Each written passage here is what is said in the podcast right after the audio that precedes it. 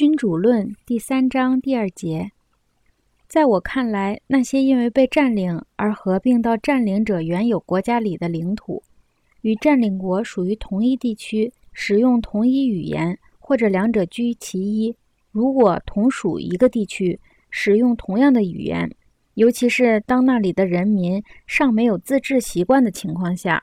占有国保有这些新占领的国家领土相对容易。而且，想要稳定的占有这些领土，只需灭掉原来统治该国的皇室家族就够了。这是由于占领国和被占领国的人们在日常生活中还能保留旧的传，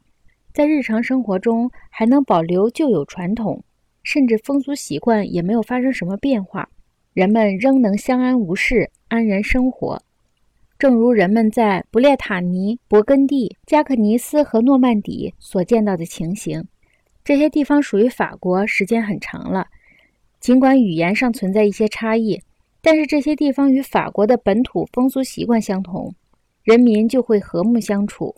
征服了这些地方的新君主，想要长久地保有他们，只需注意两个方面：